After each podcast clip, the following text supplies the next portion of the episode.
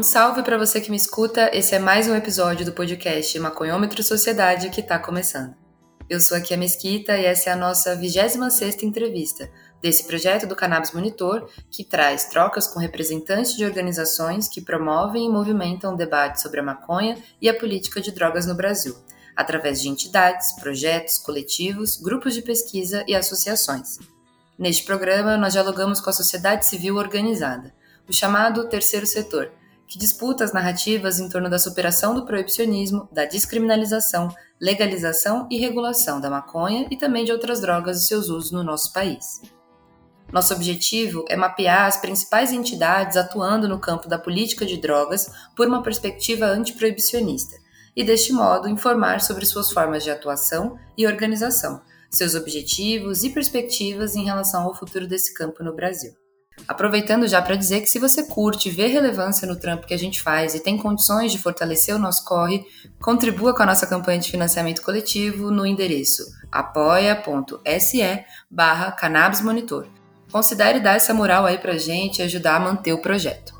Neste episódio, eu recebo para trocar uma ideia a Marilene Esperança, representando a Associação Abra Rio e a UNACAM, que é a União Nacional das Associações de Cannabis Medicinal, uma organização fundada em 2022 que reúne mais de 30 associações canábicas em todo o Brasil e tem como objetivo atender as demandas das associações de pacientes de cannabis no país e fortalecê-las profissionalmente, através de eventos, cursos, campanhas, formações, orientações burocráticas e administrativas, assim como redes de apoio, atendimento especializado e consultorias a Marilene Oliveira, mais conhecida como Marilene Esperança, é líder comunitária, uma mulher preta, mãe e periférica, fundadora e presidente da Associação de Pacientes Abra Rio, com sede em Niterói, uma das poucas associações que conseguiram até o momento autorização judicial para o cultivo de maconha e produção de medicamentos à base da planta para os seus associados no país. A Marilene também fundou o projeto Lucas Esperança, nomeado em homenagem ao seu filho, que tem síndrome de Rasmussen, quadro que causa epilepsia de difícil controle. Atualmente é também uma integrante da UNACAM e vai representar a associação nesse episódio. Bom, a gente vai ter a oportunidade hoje de conhecer mais sobre a trajetória tanto dessa mulher inspiradora quanto dessa União Nacional de Associações de Pacientes, que é a UNACAM. Oi, Marilene, seja muito bem-vinda ao Maconhama de Sociedade. É um prazer receber você aqui para trocar essa ideia sobre o seu trabalho, sobre o trabalho da UNACAM, da Abra Rio, né? Obrigada por aceitar o nosso convite. Olá, o prazer é todo meu. Fico muito feliz de poder estar participando desse programa com vocês e espero poder contribuir um pouquinho aí, levando um pouquinho da minha experiência, contando um pouquinho da minha história, da minha trajetória, do meu grande amor Lucas e da Unacan, que vem ajudando tantas outras associações aí Brasil afora. Bom, ainda bem que você já falou disso, porque eu queria começar justamente pedindo para que você conte um pouco sobre a sua trajetória individual, né? Como você se envolveu com a temática da cannabis até chegar na Unacan, na Abra Rio, no seu projeto, né? Bom, tudo começou por conta da história de vida do meu filho, Lucas. É, eu tenho quatro filhos, mas o Lucas é o meu filho mais velho, hoje com 22 anos. O Lucas foi um dos primeiros casos de sucesso no Brasil com a cannabis medicinal.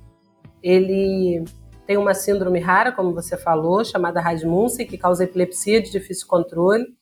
Ele começou a ter crises epiléticas aos 4 anos de idade e essas crises elas foram aumentando ao, ao decorrer do tempo e aos seus 5 anos de idade ele foi diagnosticado com essa síndrome, né? Foi quando a gente conseguiu saber o motivo, o qual das crises.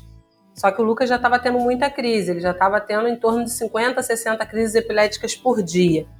E fazendo uso de diversos anticonvulsivantes, idas e vindas do hospital durante anos, é, e perdendo muito, porque era muita crise, muito medicamento, cada hora um tipo de infecção diferente por conta dos medicamentos que causavam vários efeitos colaterais.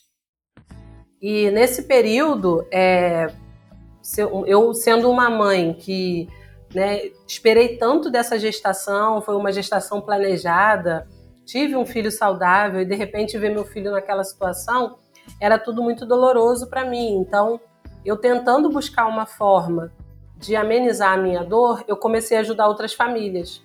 Comecei a ajudar com doações, rodas de conversas, é, começaram a surgir pessoas também para essa rede de apoio, e aí nasceu o projeto Lucas Esperança, que é um projeto de acolhimento para pessoas com deficiência e para as famílias, porque a ideia desse projeto era de acolher quem cuida, né, de cuidar das mães, porque eu entendia que o meu filho, ele tinha todo o suporte que ele precisava no tratamento dele, nas reabilitações, mas eu me sentia muito sozinha, eu me sentia muito desorientada, então eu comecei a fazer por outras pessoas aquilo que eu percebia que faltava para mim. E aí esse projeto ele foi crescendo. Aos 14 anos de idade, o Lucas vindo nesse período todo de muitas crises, de troca-troca de medicação, ele já estava fazendo uso de vários anticonvulsivantes juntos em doses altas. Em uma dessas internações dele, ele entrou em estado de mal epilético e ele perdeu todos os movimentos. Isso foi em 2014. O Lucas ficou no estado vegetativo, ele só mexia os olhos. Eu, na verdade, eu nem sabia se o meu filho me reconhecia pela forma como ele, ele olhava para mim, como ele olhava para qualquer outra pessoa. E quando ele saiu do hospital, depois de mais de duas semanas de internação, tendo crises, com aquele monte de medicamentos, foi quando eu fui ao médico que já cuidava dele, tinha diagnosticado ele desde os seus cinco anos, o doutor Eduardo Faverê, e falei para ele que eu já não suportava mais passar por aquela situação, que tinha que ter alguma coisa que mudasse a vida do meu filho. E aí ele falou para mim, olha, tem umas mães trazendo o extrato de maconha de fora do país e dando para os seus filhos e está tendo bons resultados. Mas é ilegal e eu não posso prescrever. E aí eu no início eu fiquei assim meio assustada, porque eu fui criada entendendo que maconha era coisa ruim, que maconha destrói neurônios, que é porta de entrada para outras drogas, entre várias outras coisas que a gente, infelizmente, ainda escuta. E aí eu fiquei meio assustada, porém, eu pensei, poxa, droga por droga, ele faz uso de seis drogas hoje que eu compro na drogaria. Então, que mal pode fazer? E aí eu fui atrás dessas mães, dessas mulheres, e chegando até elas eu vi que elas lutavam para ter direito de importar e lutavam para ter direito pela prescrição. E aí eu esbarrei nessas duas lutas e mais uma luta, que era de ter dinheiro para comprar. Porque na época o custo para o Lucas era em torno de uns 5 mil reais mensais. E eu vivia do salário mínimo dele, um benefício LOAS. E como é que uma mãe que vive de um salário mínimo vai fazer um tratamento de 5 mil reais, fora os outros medicamentos que ele já utilizava? E aí eu comecei a bater de porta em porta pedindo ajuda, até que me surgiu, eu cheguei até o Cassiano, fundador da Abrace. A Abrace estava iniciando na época. Cassiano produzia na cozinha da casa dele e eu, quando eu falei para ele pedindo por socorro, ele na hora ele mandou um vidro de óleo para o meu filho. Eu já comecei a usar aquele óleo no Lucas, que era um óleo riquíssimo em THC, sem controle algum na época, porque era um início de tudo, né? E o resultado foi incrível. Com menos de um mês de uso, o Lucas já estava com as suas crises controladas muito menos crises, ele já estava ficando em pé, Lucas já tinha voltado a falar, meu filho já estava tendo mais qualidade de vida. E aí ali eu entendi que aquele tratamento realmente poderia mudar vidas. E o Lucas, conforme foi se tratando, foi melhorando de uma forma incrível. E aí aquelas famílias do projeto Lucas Esperança, vendo, observando, porque convivia com Lucas e vendo a melhora dele, falava para mim: Olha, Marilene, eu quero esse mesmo tratamento para meu filho, eu preciso desse óleo para o meu filho, eu quero dar maconha para o meu filho, porque se está sendo bom para o Lucas. E aí eu as encaminhava para a Abrace, na época. E acabei me tornando uma mãe acolhedora na Abrace, fazendo parte daqueles grupos de WhatsApp, que era uma loucura de mães desesperadas pedindo ajuda, e a gente tentando se ajudar como podia.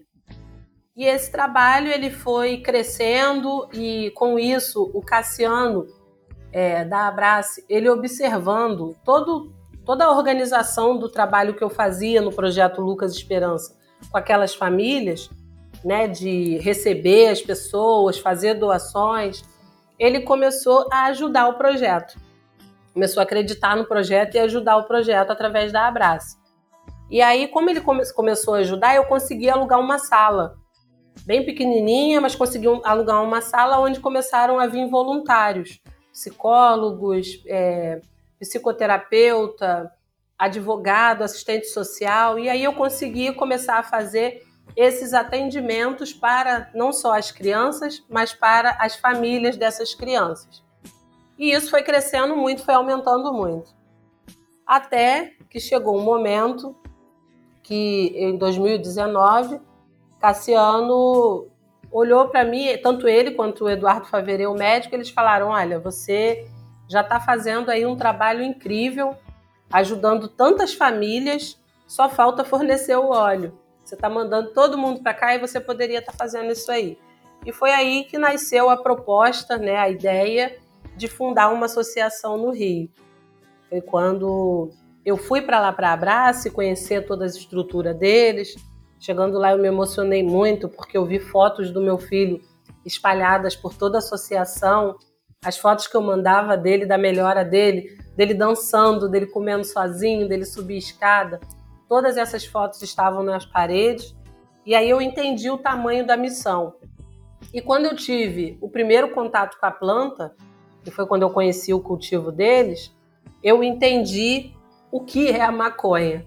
Porque eu acho que a gente só consegue entender quando a gente tem. Eu sempre brinco, eu falo com as pessoas o seguinte: só não gosta de maconha quem não conhece. Porque você pode dizer que não gosta de maconha porque você conhece o cigarro né? Mas é um cigarro.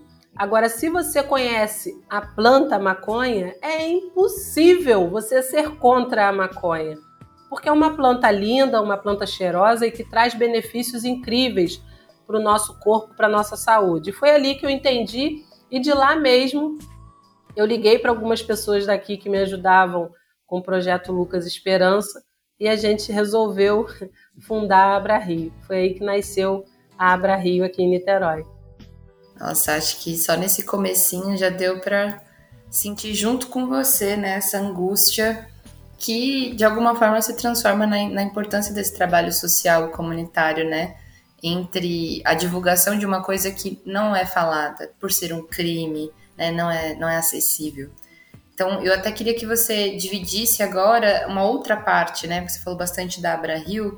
O que é a Unacan? Né? Porque hoje essas duas coisas estão conectadas. Queria saber como que essa organização, né, de associações surgiu e como é que ela atua, né? Quais são os seus objetivos principais? Se você podia contar como representante a história dessa entidade.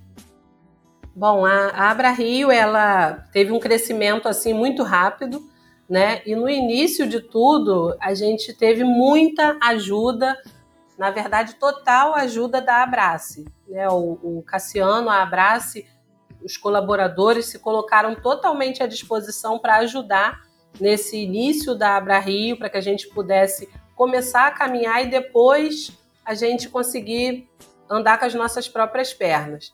Então, com isso, você vê, a gente está com três anos de existência e hoje a Abra Rio já está atuando, a gente está com mais de 2 mil associados, em 17 estados, mais o Distrito Federal, com uma autorização judicial para plantar, a gente hoje planta, produz e fornece, os óleos são 100% Abra Rio. Então, nessa necessidade de ajudar a Abra Rio e ajudar outras associações que vem nascendo, que o Cassiano já vinha fazendo isso, e como o crescimento da Abra Rio foi muito rápido, outras associações menores começaram também a procurar a Abra Rio pedindo ajuda.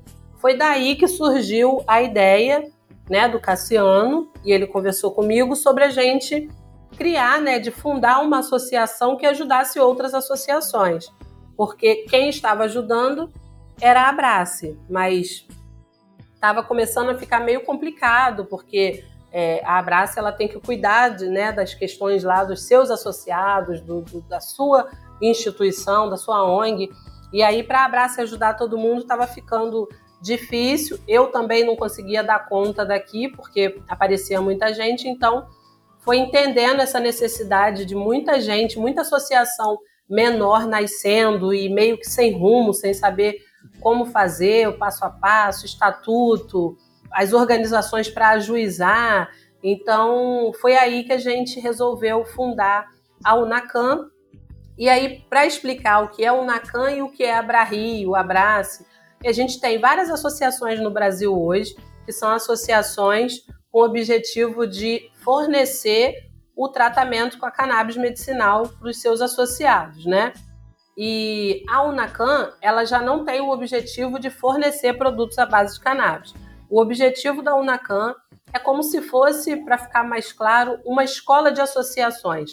O nosso objetivo, quanto Unacan, é que as associações que estão um pouco mais à frente, as maiores, possam ajudar as menores.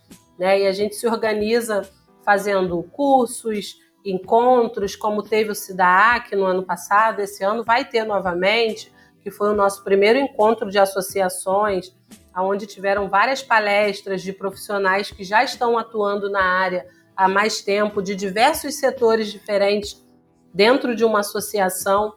É, a gente atua também ajudando, indicando fornecedores, porque tudo nosso é muito diferente. Então, às vezes, a gente tem, a pessoa tem dificuldade até para conseguir um fornecedor que já esteja qualificado para aquela área.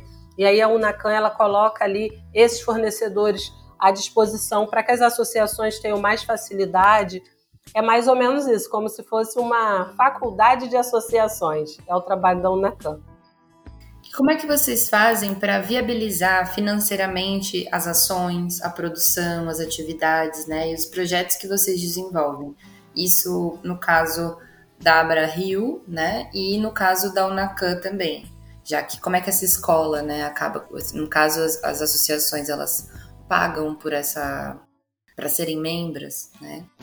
Então, no caso da Abra Rio é, é, mais ou menos parecido, né? Só com questão de, de valores diferentes. No caso da Abra Rio, quem mantém a associação são os próprios associados. A pessoa, para se tornar um associado da Abra Rio, ela paga uma anuidade, é um valor anual de 350 reais, e aí ela tem direito ao acesso ao tratamento, isso com laudo, com receita, com documentos pessoais. Ela tem acesso ao tratamento, ela tem acolhimento, apoio jurídico, apoio psicológico. A gente produz rodas de conversas mensais para os nossos associados, grupos de estudos com médicos qualificados. E aí os olhos, o valor dos olhos varia de acordo com a prescrição médica, mas são todos num custo muito mais baixo do que a gente vê no mercado hoje. E no caso da Unacan, também quem mantém a Unacan hoje são as associações associadas. E aí, como que a gente faz? A gente entende que existem várias associações, cada uma numa realidade diferente, né? Então, existem planos. São planos é, com valores do menor para o maior. Então, cada associação ela se enquadra e não é por questão de quantidade, de tamanho, não. É a associação que pode estar entrando ali no site na hora de se associar. Ela vai ver quais são os planos que tem ali, o que cada plano vai oferecer para ela, e aí ela se associa e paga aquele valor anual ou mensal. Fica de acordo com, com a associação. Isso é uma pergunta, na verdade, essa é uma pergunta bem frequente, né, das pessoas em relação às associações. É, cada uma tem um, um sistema diferente. Ainda nessa pauta da cannabis, né, para fins medicinais, a gente teve vários avanços em relação a isso no Brasil. Com esse aumento né, considerável de pessoas acessando esse tipo de tratamento através de importações ou das próprias associações, novas empresas estão entrando nesse mercado, né? Novas associações surgindo, novos produtos sendo aprovados e muitos municípios e estados estão aprovando leis para garantir o acesso gratuito de medicamentos pelo SUS. A via nacional ainda não temos nada, mas né, em estados e municípios isso vem acontecendo. Eu queria que você dividisse com a gente, Marilene, é, qual é a leitura que você faz sobre o cenário da maconha no Brasil hoje, né? E em, em cerca disso que eu comentei, né, sobre essa possível, é, esse possível acesso pelo SUS, pela via pública e as iniciativas privadas, né? Como que você enxerga? Você acha que você é mais otimista ou pessimista em relação a uma legalização que esteja mais próxima, uma regulamentação também, né, da cannabis medicinal? Bom, eu acho que, é, na verdade, a palavra de, em relação ao otimismo não é nem ser ou não ser, né? Eu hoje estou. estou bastante otimista né, é, em perceber que os avanços significativos na utilização da cannabis é, ela está avançando, né? Eu, eu, acredito que hoje está avançando. A gente tem vários deputados hoje apoiando a causa, tem muitos projetos que estão sendo apresentados. Agora é crucial a gente transformar em realidade, né? Tirar do papel os projetos de lei que visam a distribuição gratuita de medicamentos, de cannabis através do SUS, e a gente viabilizar esses projetos para que as associações também possam participar dessa construção. Porque, infelizmente, o que eu percebo é que a gente está avançando, tem muitos projetos que estão caminhando, muita gente apoiando, mas na hora do vamos ver mesmo, as associações elas acabam ficando de fora. E está totalmente comprovado é, o, o, o, quanto as associações elas têm capacidade de fazer, de produzir um tratamento de qualidade. A gente tem dados aí de pacientes que têm tido ótimos resultados. Então, eu estou sim muito otimista. Eu acredito que a gente está avançando sim, mas o que a gente precisa agora eu, eu até sempre falo que assim a gente tem alguns estágios. A gente passou pela fase de será que um dia vai legalizar, né? Vai regulamentar? E aí a gente chegou no momento de quando vai regulamentar? E agora a gente está na fase de como vai regulamentar. Então, assim, é um fato de que vai acontecer, mas como que isso vai acontecer? E já que você trouxe essa pergunta, eu queria que você me respondesse como você acha que deveria acontecer essa regulamentação do seu ponto de vista, né? Enfim, da onde você parte como atriz aí dessa sociedade civil organizada que busca esse acesso, né? E já tem contato com tantas pessoas, né? Nesse meio. Eu acho assim, a gente falando sobre maconha, eu acho que tinha que legalizar e, e e a pessoa, a gente fala de direito, mas você tem que ainda lutar por direito. Eu acho que o que eu faço com o meu corpo, o que eu faço na minha casa, eu sempre digo isso é um direito meu, então eu acho que eu tenho que ter o direito de, se eu quero comprar da indústria, eu vou comprar na indústria. Se eu quiser comprar de uma associação, eu comprar da associação. Agora, se eu quiser plantar na minha casa também, quem é que manda dentro da minha casa? Se eu quiser plantar na minha casa, que eu possa plantar na minha casa. Então, eu acho que sim, teria que ter uma regulamentação, porque às vezes as pessoas não entendem quando eu falo. Eu falo, gente, é, eu entendo que não é legalizar, é regulamentar, né? Porque é, não é para ser bagunça, para as pessoas fazerem as coisas da forma como de qualquer jeito, em qualquer lugar. Mas eu acho que você precisa ter uma educação, isso aí tem que ser algo que tem que ser tratado como saúde, como educação, tem que ser falado de maconha, o que, que a maconha proporciona, tanto positivo como negativamente, e as pessoas poderem fazer o que elas quiserem da vida delas, na casa delas. Eu só não acho que se eu for numa praça com, com os meus filhos, o cara tem que acender ali um baseado no, no banquinho da praça do lado da minha filha e fumar. Eu não acho legal, mas não é porque é um baseado. É porque vai fumar do lado da minha filha. Assim como se fosse um cigarro comum, eu também não gostaria. Então aí entra a questão da regulamentação, como que vai ser feito. Agora, se você quer plantar na sua casa, se eu quero plantar na minha casa, o que eu vou fazer dentro da minha casa, eu acho que isso não cabe a governo, à justiça resolver, não. Isso aí cabe a mim. Realmente, né? Quando a gente fala de regulamentação, é, a gente esquece que, por exemplo, o álcool, o tabaco, ele tem uma regulamentação Exato. que deveria ser revista. Inclusive, já fica aqui um adendo de como que está funcionando. Bom, as associações de pacientes são diversas nas suas formas de organização, como a gente já citou aqui. Tanto de integração com os territórios né, e as ações que elas realizam, quanto né, na questão da saúde, dos usos medicinais da planta, como a principal bandeira. No entanto, a gente sabe que o debate sobre a legalização da planta ele é muito mais amplo e complexo né? Envolve questões sociais, culturais e estruturais. É, você enxerga as associações integradas aos coletivos e movimentos antiproibicionistas hoje, Marilene? Você acha que há espaço para essa integração? É, como uma entidade representativa como a UNACAM, é, ou no caso a Abrail, que é onde você está à frente também, pode somar nos esforços da luta antiproibicionista, ou vem somando, né? Eu acho que esse, na verdade, é até um dos papéis principais das associações em geral, tanto da Abra Rio, quanto da Unacan, quanto das outras associações. Eu acho que a gente tem que discutir esse assunto, a gente precisa participar é, é, mais ativamente de tudo que se fala em relação a políticas de drogas. A gente tem que estar mais junto, mais participativo, porque às vezes as pessoas cobram muito também que você, ah, porque não resolveu, não fez uma legislação, não fez uma regulamentação, não está resolvendo, não está avançando. Aí, quando tem uma audiência pública, a pessoa não se compromete a participar. Então, eu acho que assim, não só, eu acho que essas audiências públicas que, que acontecem a nível municipal são muito importantes, que é uma forma de você discutir, de você levar o seu ponto de vista, a sua forma de ver as políticas de drogas né? E a gente tem que falar, são espaços onde a gente tem a oportunidade de falar e dizer o que a gente pensa. Então, eu acho que as pessoas precisam, as associações precisam participar, sim, ativamente, tanto em nível municipal como estadual, federal, para que a gente possa participar dessa, dessa regulamentação, para depois lá na frente não dizer assim, ah, eu não gostei do que foi feito, mas você não gostou, mas você palpitou aonde, você participou aonde, você contribuiu com o quê? Né? Então, eu, eu tento o máximo trazer para perto as pessoas nesse sentido é, e sempre digo que a gente precisa passar a falar fora da bolha, né? Quando a gente for fazer esses eventos, tem que fazer o evento é com aquele que é contra. Porque não adianta nada eu fazer um evento para falar de maconha com aquele grupinho que em todos os eventos estão sempre aquelas mesmas caras que todo mundo ali já sabe até o que, que eu vou falar, já conhece a minha história de có e salteado.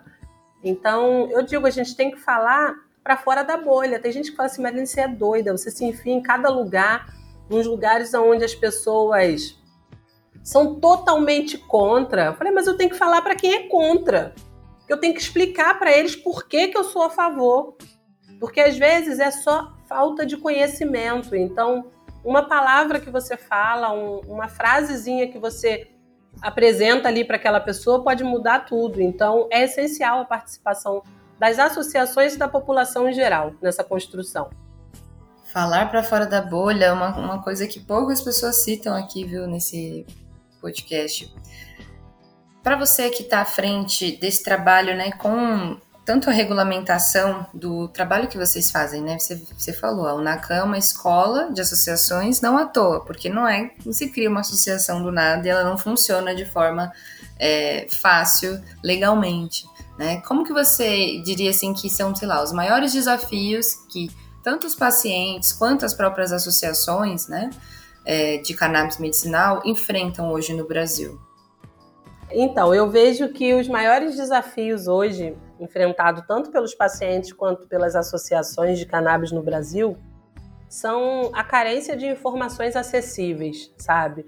E a necessidade de uma regulamentação mais abrangente nas leis, a falta de clareza prejudica tanto a conscientização quanto a implementação efetiva da cannabis medicinal no nosso país. A gente vê que é, é muita fake news, né?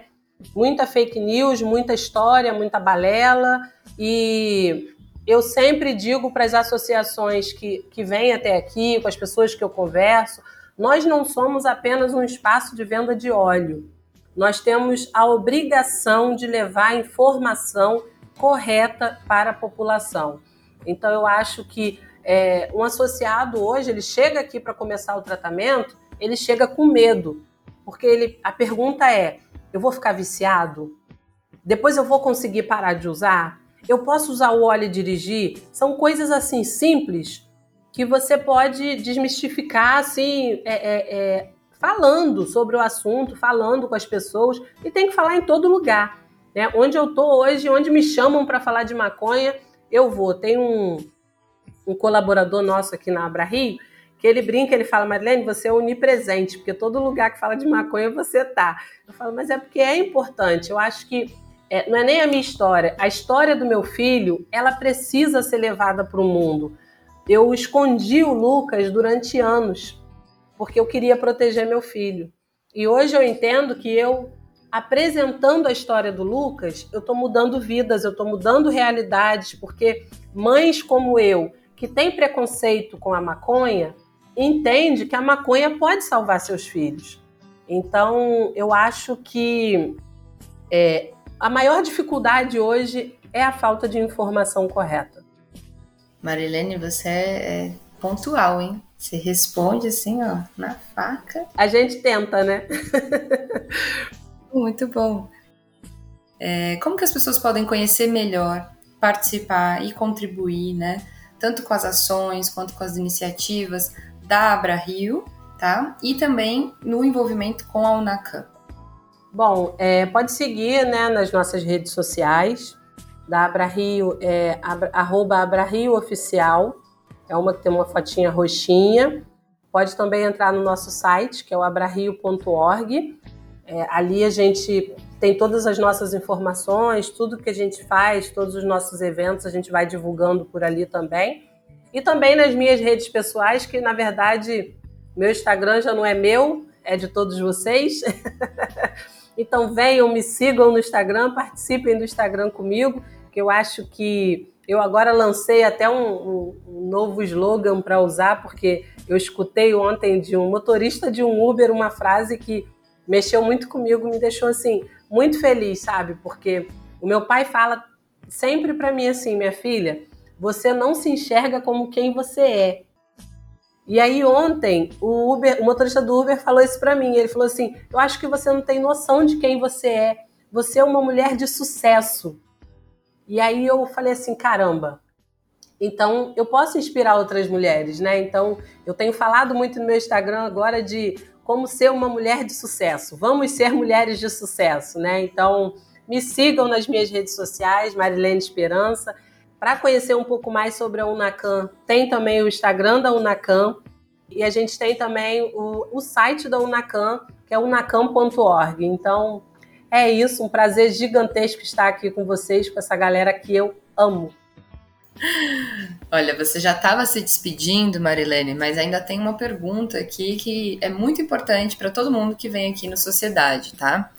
Queria que você trouxesse quais são as suas referências. Se você tem é, pessoas, iniciativas, né? Você já falou bastante do Cassiano, da Abraço, de como eles foram importantes, né, para você. Mas aqui vale tudo, viu? Vale livro que você leu ou, sei lá, um filme que você assistiu, uma pessoa que você conheceu, para que os nossos ouvintes entendam um pouco do, né, do, do seu movimento, tanto de pensamento quanto de ação, através das suas referências. Bom, é, eu acho que assim é até complicado, né, falar sobre isso para mim não ser injusta. Mas eu, eu para eu chegar até aqui, para eu me tornar essa mulher que eu sou hoje, foram tantas pessoas que foram importantes para mim, instituições, livro que eu li, filme que eu assisti, mas eu não vou citar muita gente exatamente para não ser injusta. Eu vou falar, já falei sobre ele, mas para mim as duas pessoas que eu mais admiro hoje no mundo da cannabis e que eu tenho total gratidão, porque se não fosse por eles, meu filho nem estaria vivo, eu até me emociono em falar, é o neurologista Dr. Eduardo Faveret, que é um profissional incrível, que cuida do meu filho desde quando ele tinha seus 5 anos de idade e o Cassiano, fundador da Abrace, que não só salvou a vida do meu filho, mas vem aí salvando a vida de milhares de pessoas. E, eu tenho assim um filme que mexe muito comigo, é o Ilegal, né? Porque a, uma das primeiras mães que eu procurei e que me abraçaram e que me ajudaram nessa trajetória foi a Margarete Brito e a Catiele. Então, quem não assistiu Ilegal ainda, assiste, porque só uma mãe consegue entender o que a Catiele, o que a Margarete, o que eu e milhares de mães passam dia após dia aí. Filmaço, também fiquei emocionada daqui.